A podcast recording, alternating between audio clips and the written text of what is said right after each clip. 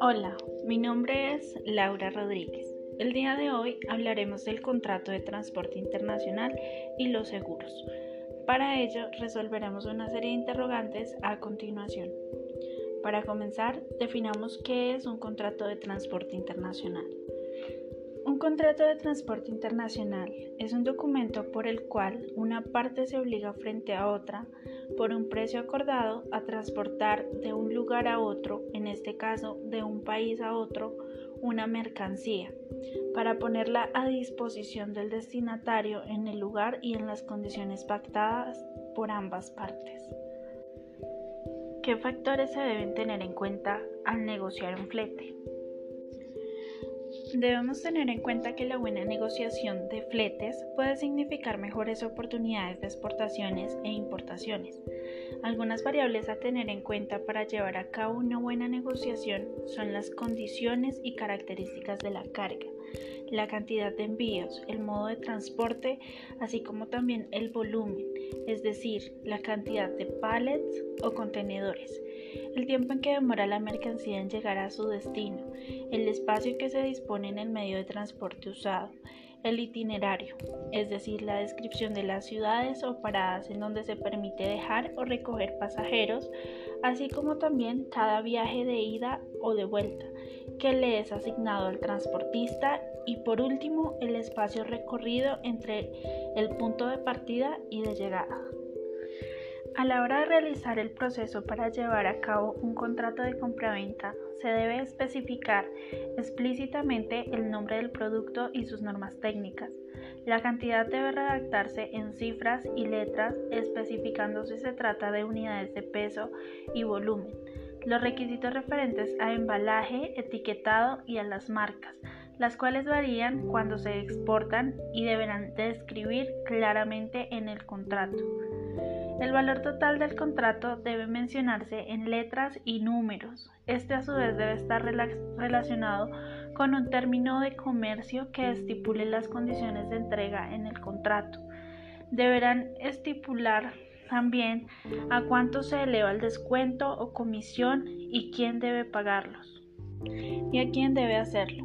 El precio establecido por el vendedor incluye impuestos, aranceles y tasas relativas a la exportación de la mercancía.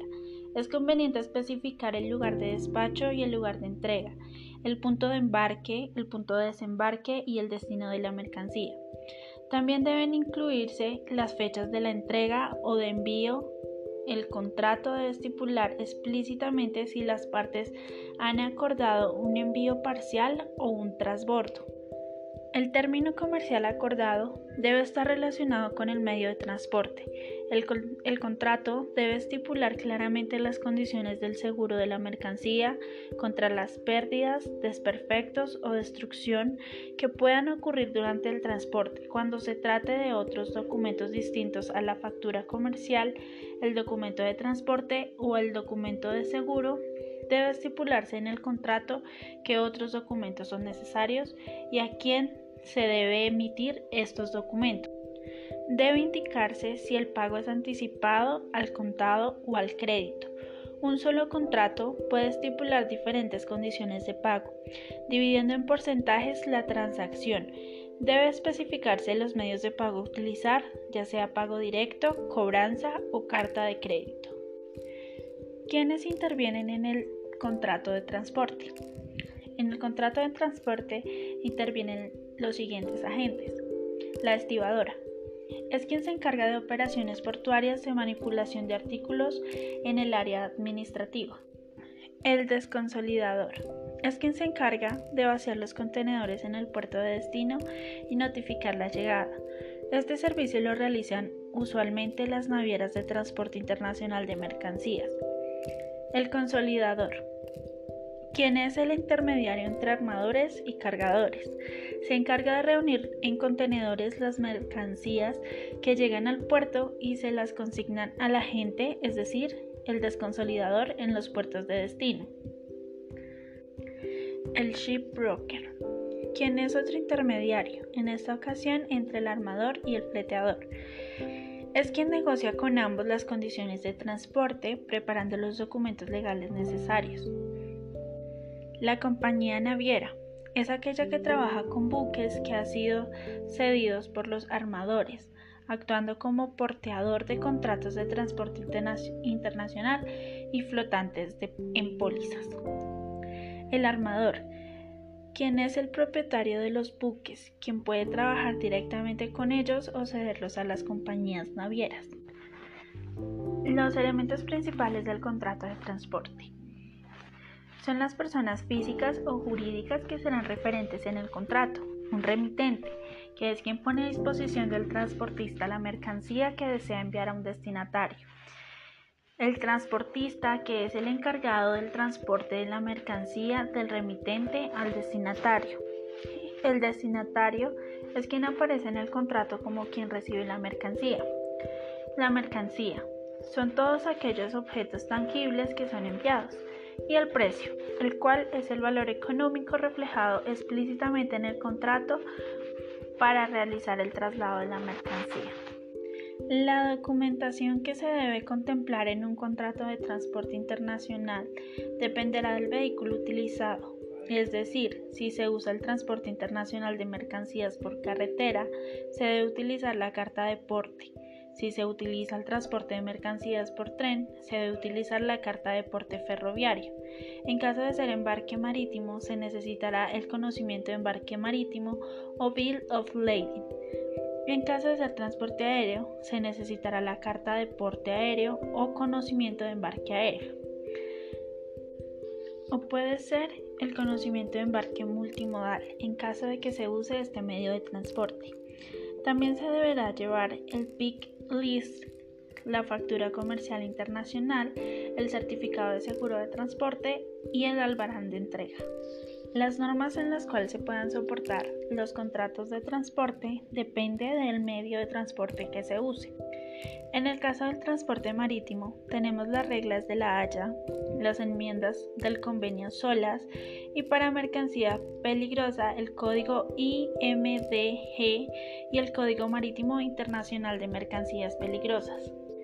En el transporte aéreo tenemos el convenio de Varsovia, el convenio de Montreal y para mercancías peligrosas las reglas de la IATA TGR y normas sobre las mercancías peligrosas para el transporte aéreo. En el transporte terrestre tenemos el convenio de CMR y para mercancías peligrosas el convenio ADR. Para el transporte ferroviario se tiene el protocolo de Vilna o el convenio CIM y el convenio RID para mercancías peligrosas. Para el transporte multimodal se tienen en cuenta las normativas internacionales tales como el Convenio de las Naciones Unidas sobre el transporte multimodal de mercancías, las reglas de la CNUDMI y de la CCI relativas a los documentos de transporte multimodal e igualmente las reglas uniformes sobre los documentos de transporte combinado. Las ventajas y desventajas de cada modo de transporte. Las ventajas del transporte terrestre. Es uno de los medios más utilizados debido a una amplia red de carreteras nacionales e internacionales que conectan hasta los puntos más remotos en la geografía. Es el medio más económico. Esto debido a que los vehículos de transporte por carretera no requieren un desembolso tan elevado como en otros medios. Es, el servicio más directo cuando se requiera una recogida y una entrega de puerta a puerta.